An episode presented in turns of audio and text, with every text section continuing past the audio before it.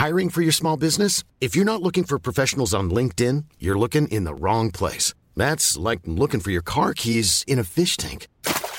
LinkedIn helps you hire professionals you can't find anywhere else, even those who aren't actively searching for a new job but might be open to the perfect role. In a given month, over 70% of LinkedIn users don't even visit other leading job sites. So start looking in the right place. With LinkedIn, you can hire professionals like a professional. Post your free job on linkedin.com slash people today.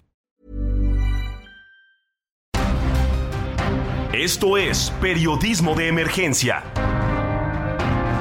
Con Hiroshi Takahashi, Arturo Rodríguez y Karen Torres. Con las reglas del oficio.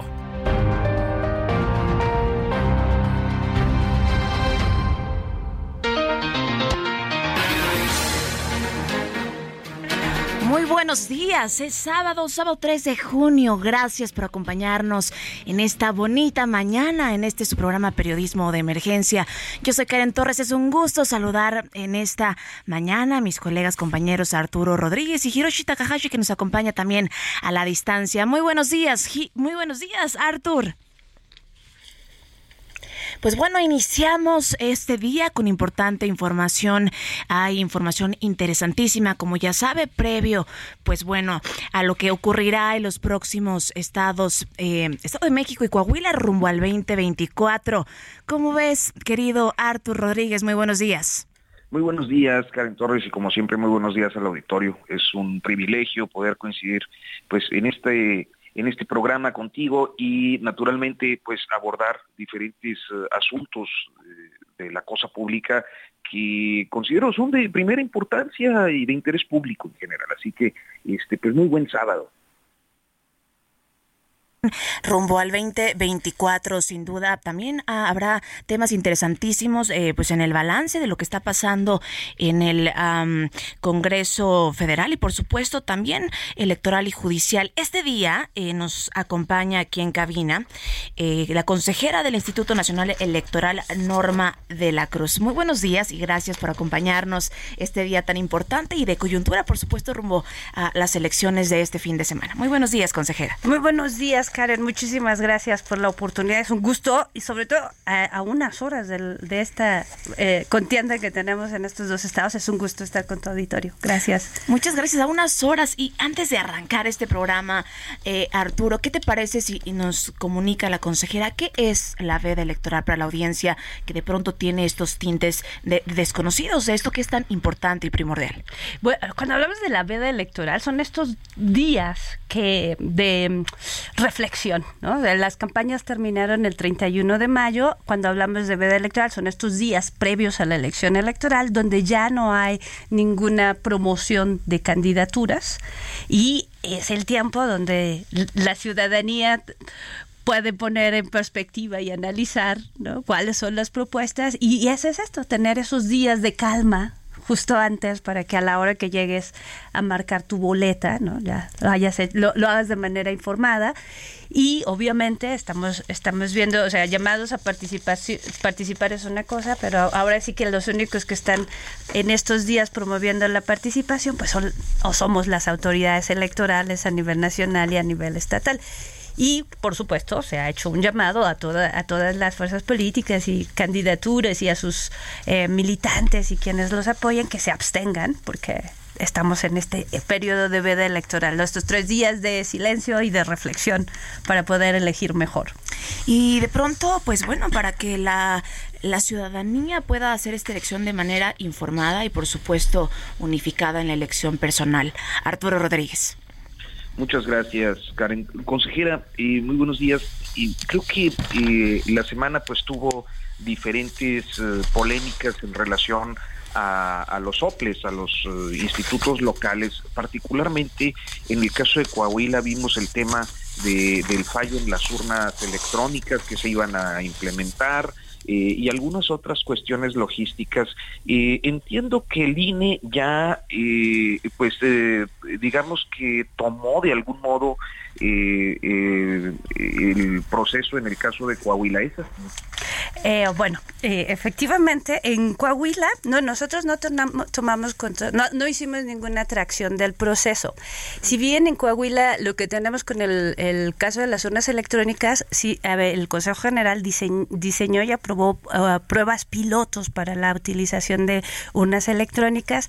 En el caso de Coahuila se iban a utilizar 74, y digo se iban porque también tuvimos un acuerdo para que ya no se utilizaran, porque eh, en parte de, parte de los últimos procesos de verificación encontramos que había un error de programación que ya se está investigando y que podía dar eh, lugar, a la duda, ¿no? Y bueno, la idea de ir familiarizando este sistema es crear confianza, ¿no? Entonces, en, en esta, en aras de darle una mayor eh, pues garantía y transparencia a la ciudadanía en Coahuila fue que se retiran estas urnas electrónicas que si bien había la posibilidad técnica de corregir el, el, programa, el, software, y todas las pruebas necesarias para para garantizar la integridad pues del, sistema no nos daba tiempo. Entonces, para evitar suspicacias, decidimos retirar las, las urnas electrónicas. Estas son urnas que diseñó el mismo eh, eh,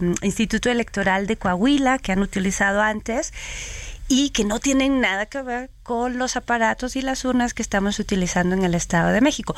También ahí sí, lo que sí tomó responsabilidad el Instituto Nacional Electoral, porque a nosotros nos toca garantizar que se instalen las casillas, pues fue hacer la capacitación de todo el personal de esas 74 mesas directivas de casillas. Ya tenemos todos los materiales, en este momento se están distribuyendo y sí le podemos decir a la población en Coahuila que... Eh, está garantizada sus boletas y sus urnas y sus mesas directivas de casilla y que no habrá eh, urnas eh, electrónicas en, en, Coahuila. Y sí, ha pasado varias cosas en Coahuila. También tuvimos un accidente con una bodega que se nos incendió, que no hubo daño materiales ni personales, pero bueno, claro que cada proceso pues viene sus complejidades. ¿no? Se, se, van calentando eh, los ánimos, consejera. Em, ¿Cuál podría ser el reto principal para que México podría ser un país donde se implemente el voto electrónico a nivel federal? Vemos países como Brasil, en América Latina, que ha sido uno de los primeros, incluso con esta población tan grande, en, en utilizar este sistema de votación, que además permite eh, de pronto en, en el extranjero y pues en algunas eh, entidades eh, continuar con el proceso? Pues mira, yo lo primero que necesitamos es cambiar nuestro marco legal, porque ahorita como lo tenemos, sí, tener, sí se considera, por ejemplo, el voto por internet pero solo para las y los mexicanos residentes en el extranjero. Entonces, como nuestra legislación todavía dice que tenemos que votar en una fecha específica, en horarios específicos, todos al mismo tiempo, Em, y por eso nuestros pilotos, por eso estamos con estas pruebas piloto, ¿no? O sea, ¿cómo sería introducir este tipo de tecnología? Y obviamente, eh, por ejemplo, en el caso de Brasil, eh, se llevaron 30 años, ¿no? O sea, en alcanzar que todas sus urnas, un voto electrónico generalizado, pues se tardan 30 años.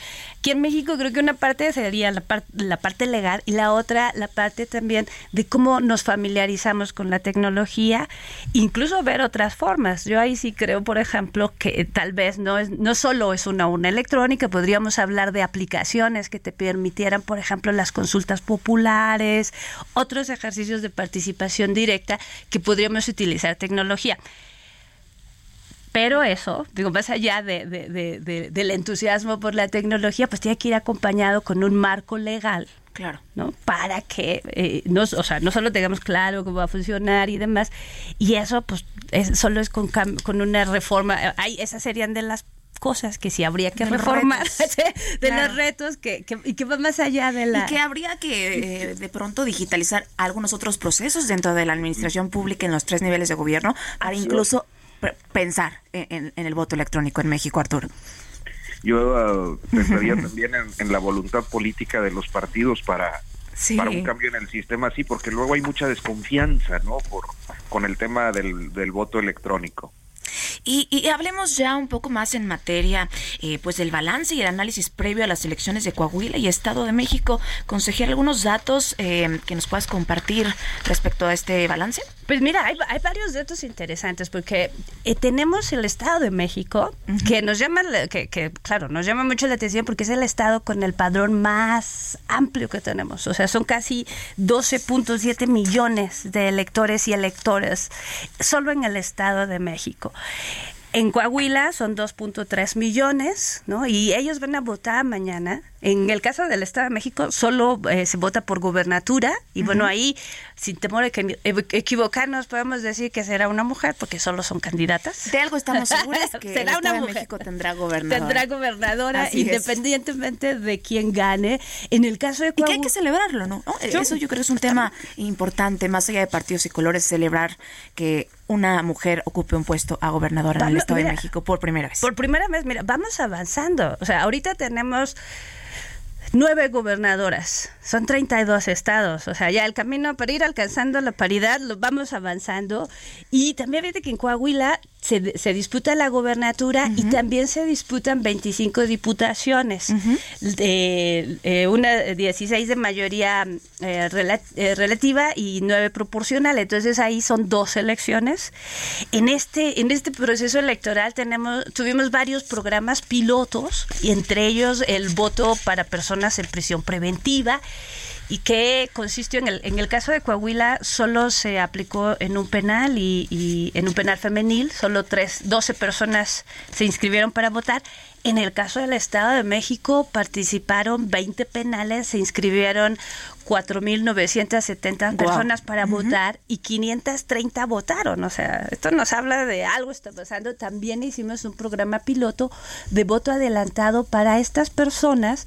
Hay un, eh, eh, la legislación, y esto muy poca gente lo sabe, la legislación tenemos un artículo de para aquellas personas que no pueden salir de su casa por alguna eh, enfermedad o condición física, tú puedes... Eh, llamar al instituto y van a tu, a tu casa a credencializarte o al hospital. Y hicimos un programa piloto para estas personas en el, que, que, están en este supuesto en el estado de Coahuila y en el estado de México para que pudieran votar de forma adelantada. Entonces este también es un piloto que hicimos.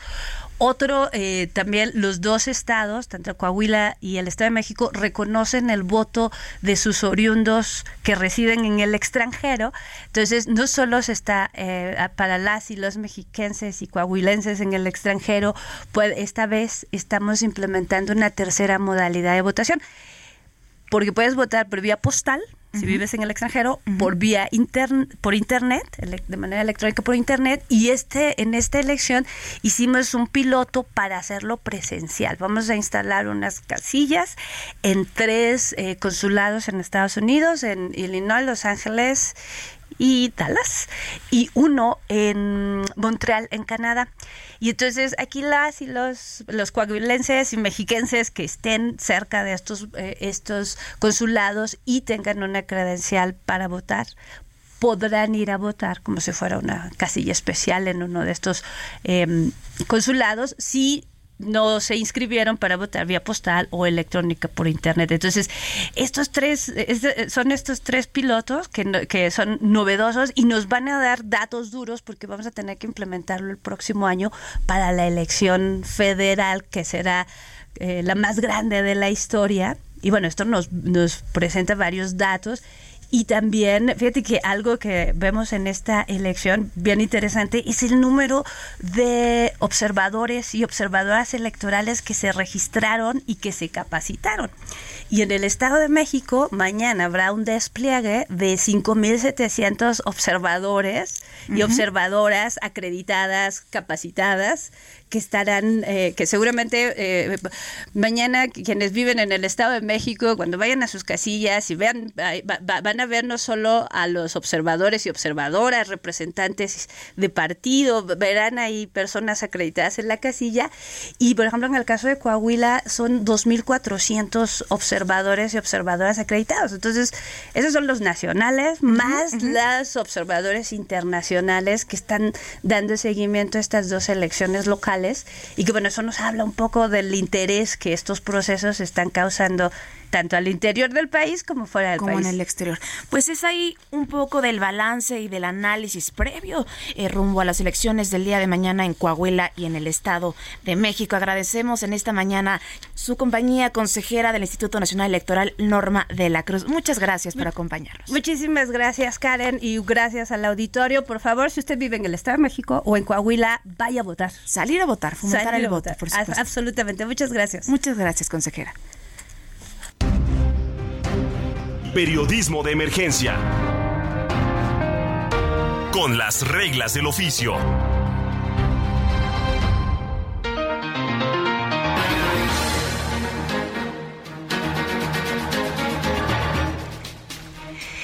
Pues bueno, ya estamos hablando de este balance rumbo al 2024. Se van calentando los ánimos, pero bueno, ya lo decíamos, qué importante, Arturo Rodríguez, pues bueno, salir a informar, salir a votar y salir a votar informados. Pues bien, ya eh, la organización del de, proceso que se vive este fin de semana en dos entidades federativas está en curso y este pues creo que en general eh, eh, los eh, digamos, indicadores que podemos observar es que se trata de elecciones eh, que hasta este momento han sido tranquilas, o sea, hay poca judicialización, o es lo que hemos visto, eh, no ha habido episodios gravísimos de violencia como en otros procesos electorales, creo que el desarrollo ha sido bastante pues dentro de los parámetros de los cauces democráticos. Y naturalmente hay otros temas en la agenda, Karen. Sí, sí, hay otros temas en la agenda y mm, a veces nos encantaría en este su programa abarcar todos para de pronto hacer pues un, resumen de lo que está pasando en México y en el mundo en estos temas relevantes. Pero eh, vamos ahora a hacer un enlace porque tenemos en línea al doctor eh, Carlos Lenin Pliego, quien es médico especialista en temas eh, de adicciones. Esto, por supuesto, en el marco del combate al fentanilo y sus repercusiones en la salud humana. Muy buenos días. Hola, muy buenos días. A sus órdenes, gracias. Un saludo al auditorio. Muchas gracias, doctor. Pues bueno, el fentanilo ha sido un tema muy relevante y que ha cobrado vidas, pues no solo México, sino también en parte importante de Estados Unidos. Se habla que, bueno, tiene 50 veces más fuerte la heroína y 100 veces más fuerte eh, cantidades de morfina. ¿Cuáles serían las implicaciones eh, en la salud del consumo del fentanilo? Claro que sí, mira, hay que hacer una aclaración en relación al fentanilo que se usa para fines médicos y terapéuticos, para un control importante del dolor en pacientes oncológicos y también en procesos postquirúrgicos que lo utilizamos rutinariamente para atender a nuestros pacientes.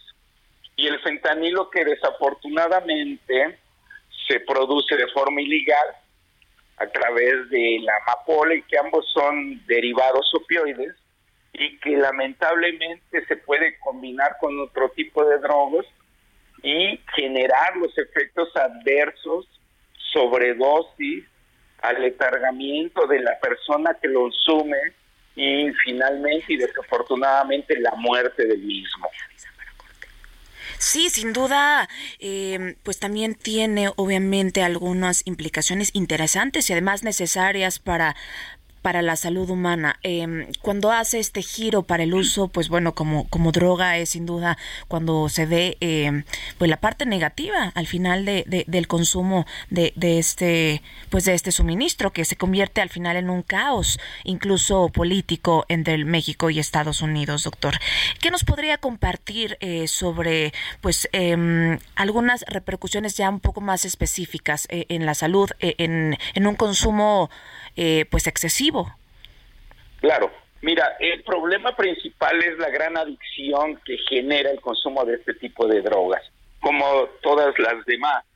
Sin embargo, es al unirse a ciertos receptores a nivel del sistema nervioso central, lo que va a generar es una dependencia y cada vez un incremento en el consumo de la droga.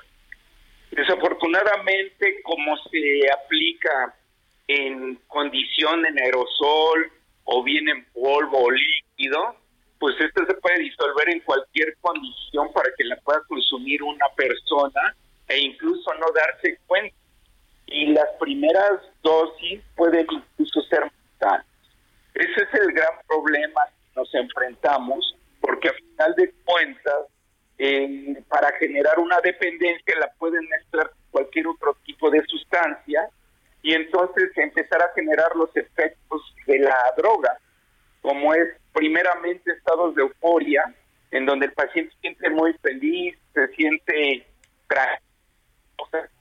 con las condiciones que está realizando, sin embargo, pues evoluciona a estados de intoxicación severa y depresión del sistema nervioso central que se va a caracterizar por somnolencia, el paciente va a tender a dormir, va a empezar a sudar, va a ver las pilas muy pequeñitas que le llamamos puntiformes, y va a empezar con trastornos de la respiración. ¿Por qué? Pues porque obviamente afecta este nivel hasta que el paciente cae en periodos de respiración cada vez más prolongados y desafortunadamente, pues bueno, cae en paro cardiorrespiratorio.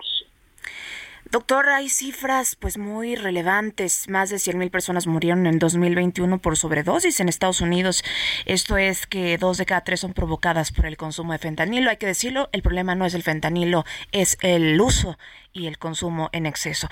Por la llamada, tomar muchísimas gracias, eh, Carlos Lenin Pliego, doctor médico especialista en temas de adicciones y también presidente del Consejo Mexicano de Medicina Interna. Muchas gracias, doctor. Muy buenos días. Muy buenos días, gracias por la invitación. Esperemos nos acompañe en otra entrega para hablar también de pronto pues de algunas alergias eh, en temas eh, de medio ambiente en la Ciudad de México. Claro que sí, a sus órdenes. Muy buenos días. Vamos a un corte y volvemos.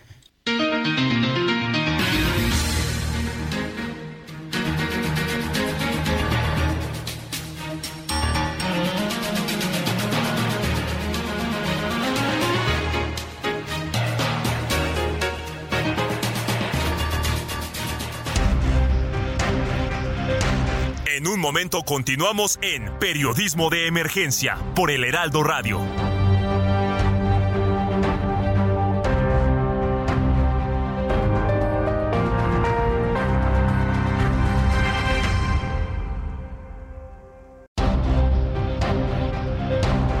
Regresamos a Periodismo de Emergencia con las reglas del oficio.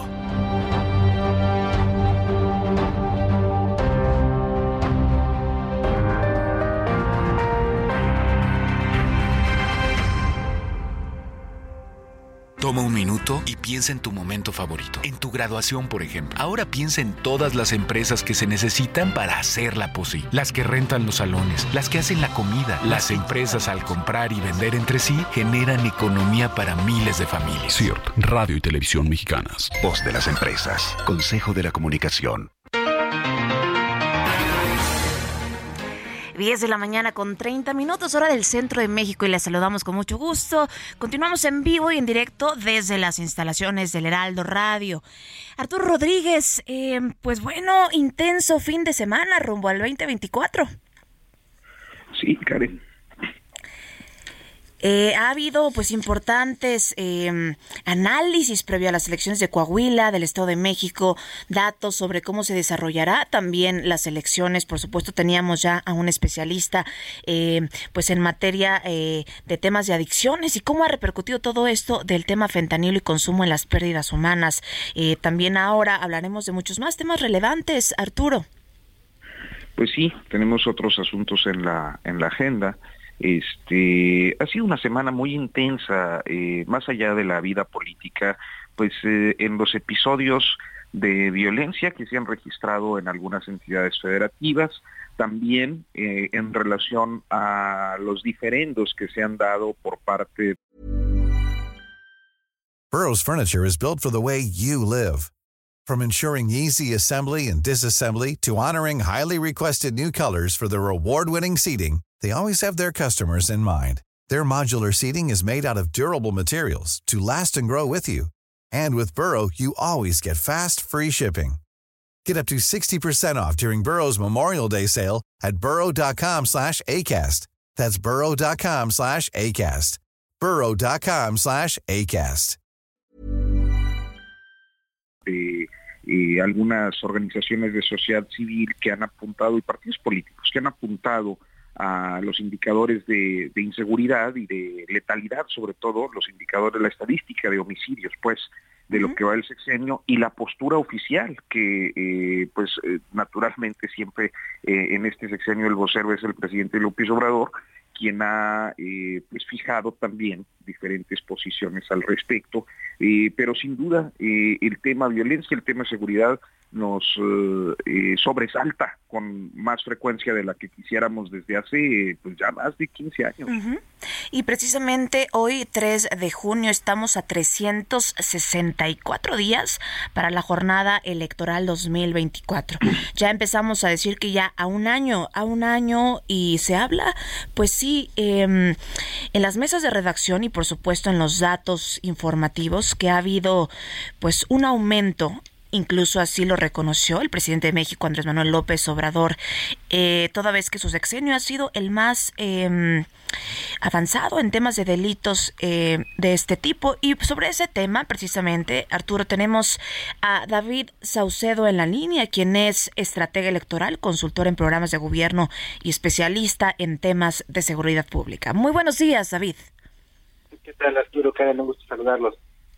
¿Cuál sería el balance, David, eh, que podrías compartir con nosotros sobre mm, el reconocimiento por parte de López Obrador sobre el tema em, pues de homicidios en su sexenio?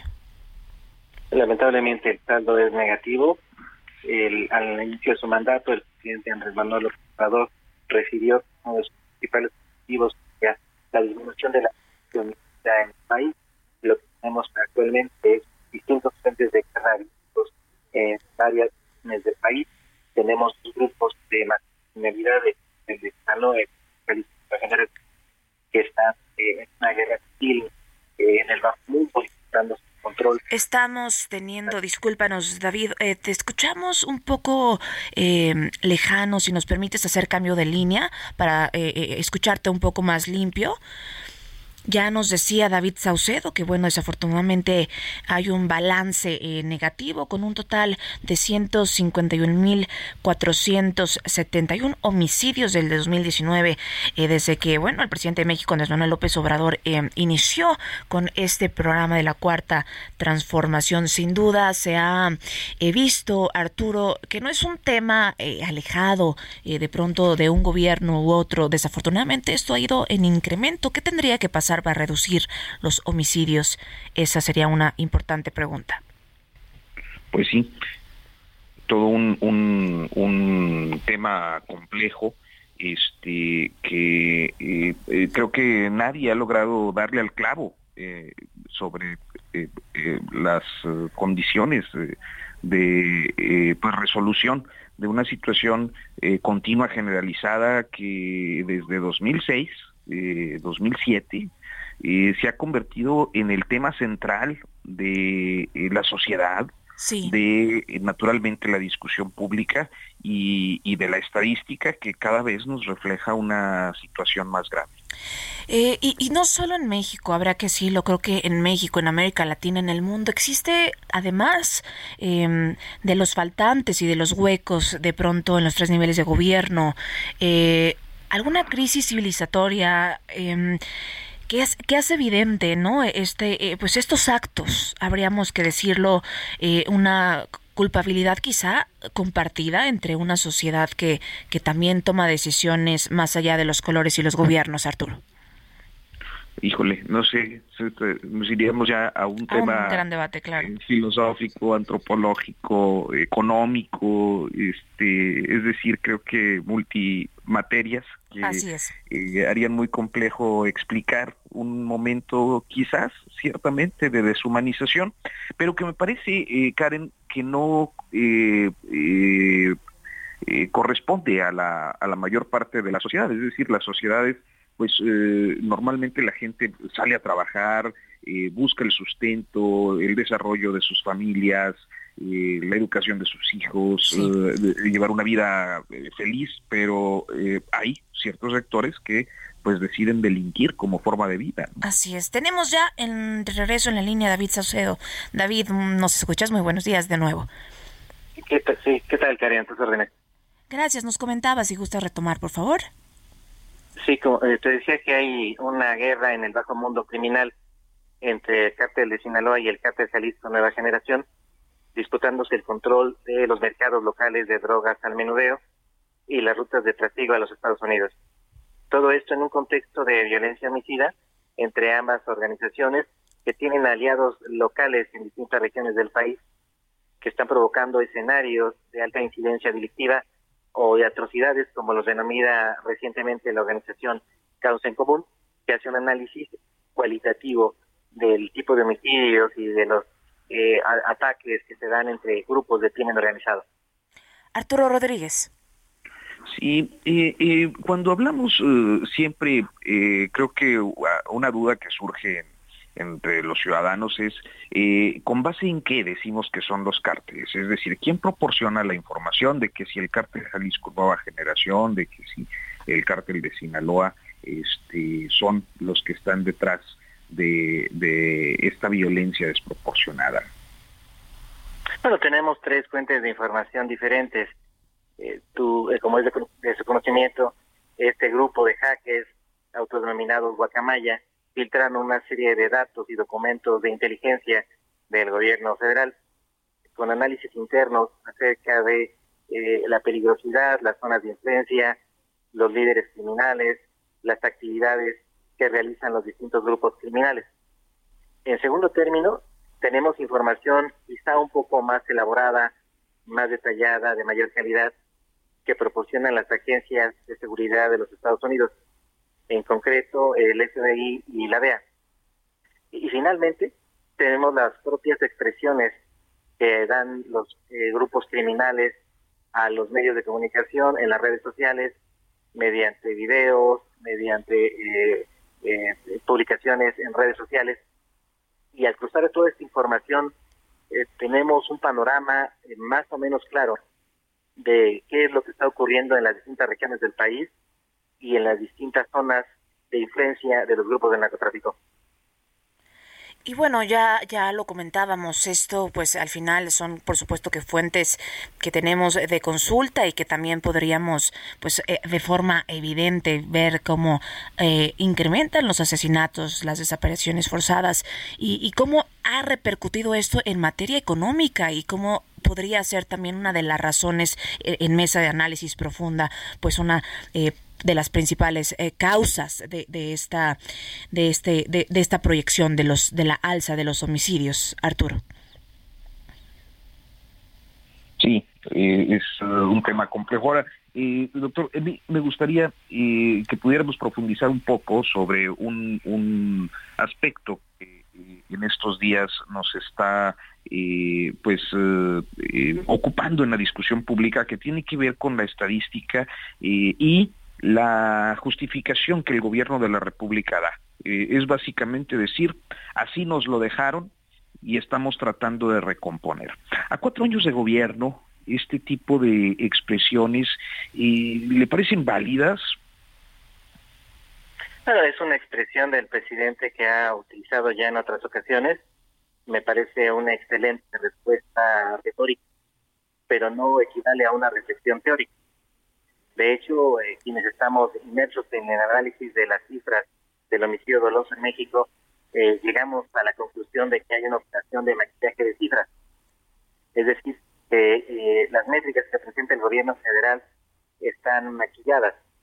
Lo que tenemos es una subestimación del homicidio doloso por parte de varias fiscalías estatales, que como ustedes saben son las que nutren los números del Sistema Nacional de Seguridad Pública.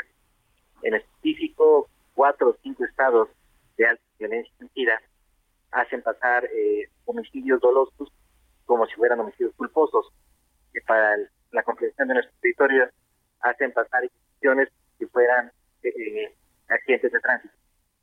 En segundo término, de acuerdo con los reportes de la mayoría de los grupos de testigos de cada persona, lo que tenemos es un incremento del número de personas desaparecidas. En paralelo, de acuerdo con la información del gobierno federal, tenemos una reducción de homicidios, pero es una reducción del registro de homicidios en los servicios médicos forenses. Me da mucho decirlo, pero muchas personas están en calidad desaparecidas. En realidad siendo recuperadas y despiertas en estas mariposas, en cementerios. Lo que están haciendo los cárteles es también una operación de ocultamiento y desaparición de cadáveres. Entonces, lo que tenemos es ciertamente una reducción en el registro de homicidios, pero un incremento en el número de personas desaparecidas. En los sitios, entonces, no tenemos una reducción global de homicidios. Son, eh, hace, nos compartes un balance pues bastante efectivo. ¿Cuál podría ser el principal de los retos, eh, David, para enfrentar esta evidente crisis por homicidios en nuestro país? Eh, hay un intento que me parece que tiene cierto, experiencia de parte del gobierno social de crear diferentes coordinación de combate al, al suicidio, que es la calca de las naciones establecieron para el combate al. Eh, habrá que ver si se cuenta recursos, el personal, las acciones para que a nivel local, estatal y las entidades educativas se construyan los eh, células de final, los peritos, los criminólogos, las técnicas, los protocolos para el fenómeno de dolor en el país. Hasta el momento que vemos es Planet Paz, no vemos todavía en operación y en funcionamiento. Uno, un esfuerzo de esta naturaleza tiene un tiempo de gestación, un tiempo de maduración, perdón, de tres o cuatro años.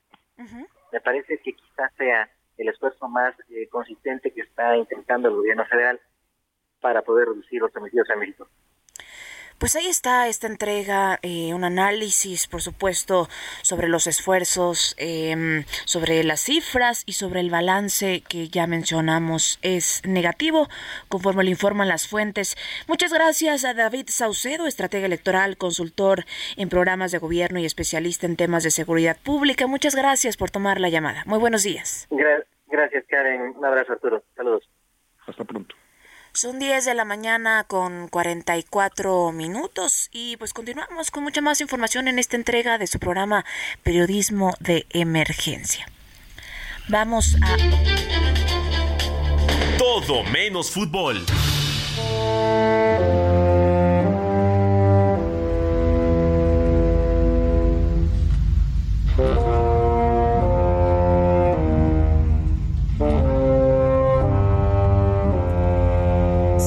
Estamos de vuelta con su sección favorita, todo menos fútbol. Y es que el pasado 20 de mayo el compositor mexicano Antonio Juan Marcos estrenó en Estados Unidos su obra Pasión de Violetas, un homenaje a la vida y obra de la cantautora chilena Violeta Parra. Muy buenos días, Antonio Marcos, muchas gracias por tomar la llamada. Muchas gracias a ti, Karen. Muy buenos, buenos días. Muchos saludos a ustedes, a, a tu auditorio y gracias por el espacio. Por favor, platícanos cómo se desarrolló esta entrega de este estreno de esta obra Pasión de Violetas. Pues empezamos las conversaciones hace ya un tiempo el director de la orquesta Banti, que es la orquesta en Washington que, estrenó esta pieza, y yo, el director se llama Pablo Seltzer, él es chileno y él estaba de director eh, huésped en un estreno que tuve en Dallas, en Texas, en el 2018. Y entre los ensayos, en ese entonces hablábamos de gustos en común, este, pláticas de, intereses musicales, de, en general, ¿no? de, lo, de lo que nos gusta musicalmente. Y hablábamos mucho de, de, las canciones de Violeta Parra. Él siendo chileno, pues obviamente las conoce muy bien y yo escuchaba, sigo escuchando mucho sus canciones. Y entonces, pues ese fue el punto de origen y al, al finalizar ese, ese estreno que tuvimos en el 2018, pues nos dimos cuenta que habíamos platicado tanto de Violeta Parra que teníamos que hacer un homenaje a, su vida y a su obra. Y em, luego vino la pandemia, pero de alguna manera el, interés y, el ánimo fue tan grande, pues que seguimos con el proyecto a través de la pandemia hasta ahora poderlo presentar eh, en Washington. Pues eh, Arturo Rodríguez. Gracias por tomarnos la comunicación que este yo eh, eh, pienso eh, cómo es que un músico, un compositor, un arreglista logra construir una obra a partir de otra es decir, creo que no es algo nuevo, ha habido siempre variaciones, en fin, diferentes formas musicales. En este caso, ¿qué fue lo que hiciste técnicamente? ¿Qué es, qué, qué, qué formas musicales, qué este adornos? cuéntanos un poco de la construcción de la obra. Hola Arturo, claro. Mira, eh, el primer eh, objetivo que me planteé al hacer este homenaje fue cómo eh, evocarla sin citarla.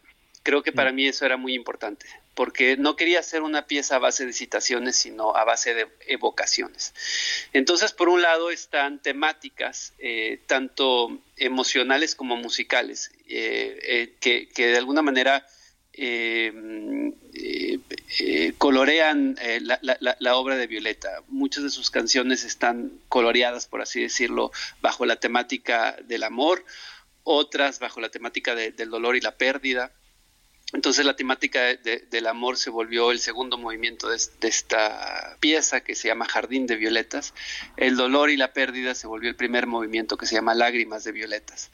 y escogí un par de canciones eh, para cada temática sobre las cuales inspirarme y de alguna manera eh, tomar motivos sobre todo rítmicos, de los contornos rítmicos, de las melodías, de las frases, del acompañamiento, pero creando eh, mis propios intervalos melódicos y también a mis propias armonías.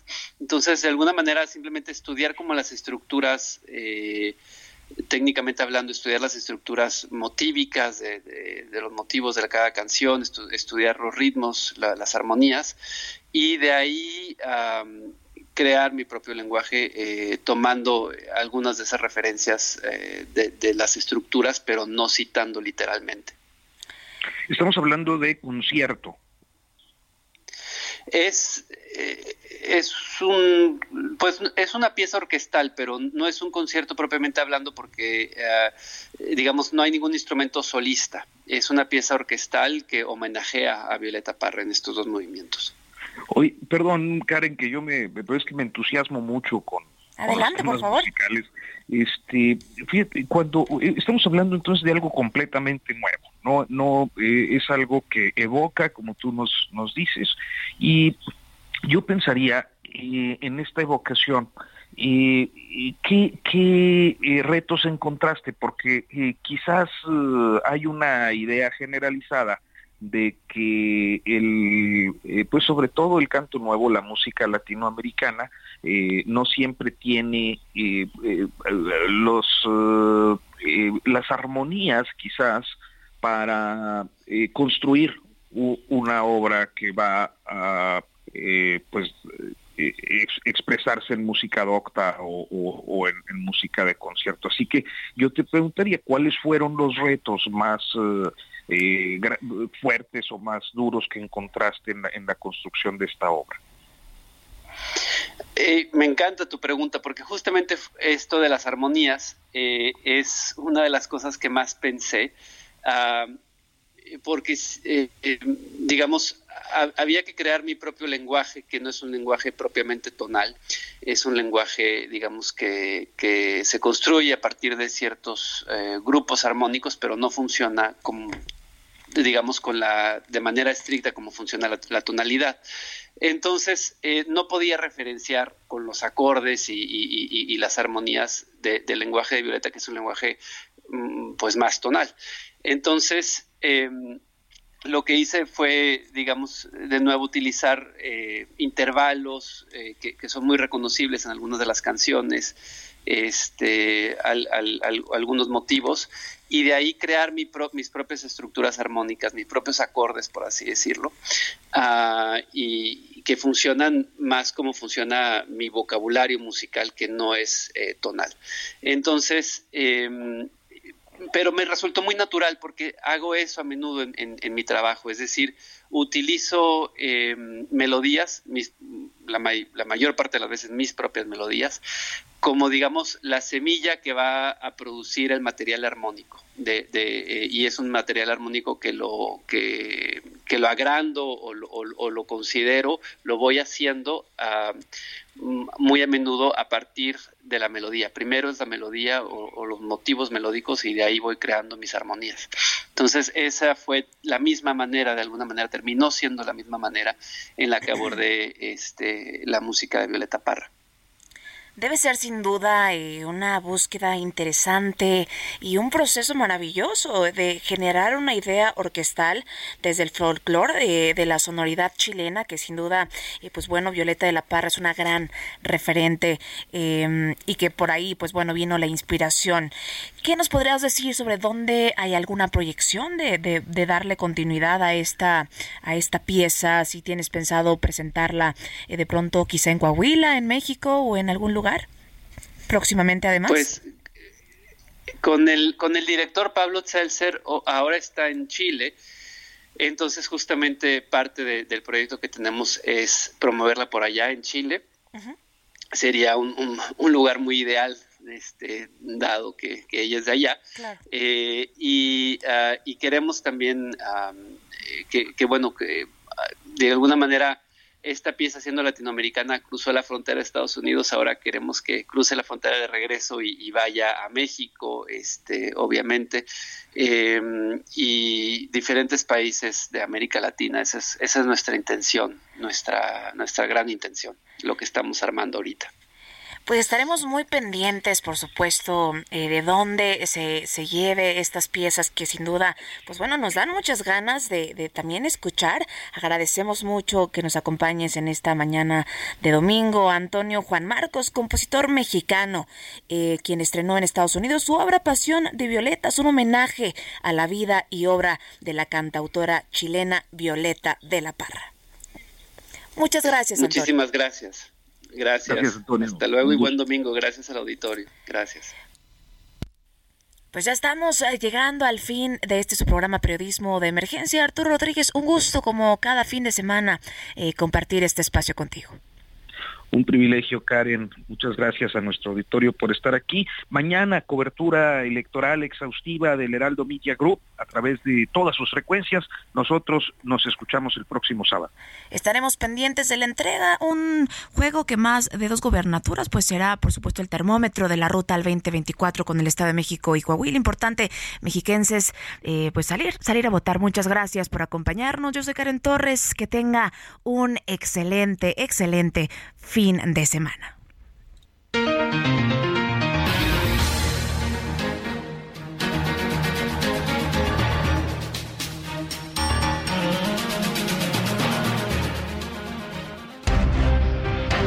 Hasta aquí, periodismo de emergencia. Con Hiroshi Takahashi, Arturo Rodríguez y Karen Torres. Con las reglas del oficio.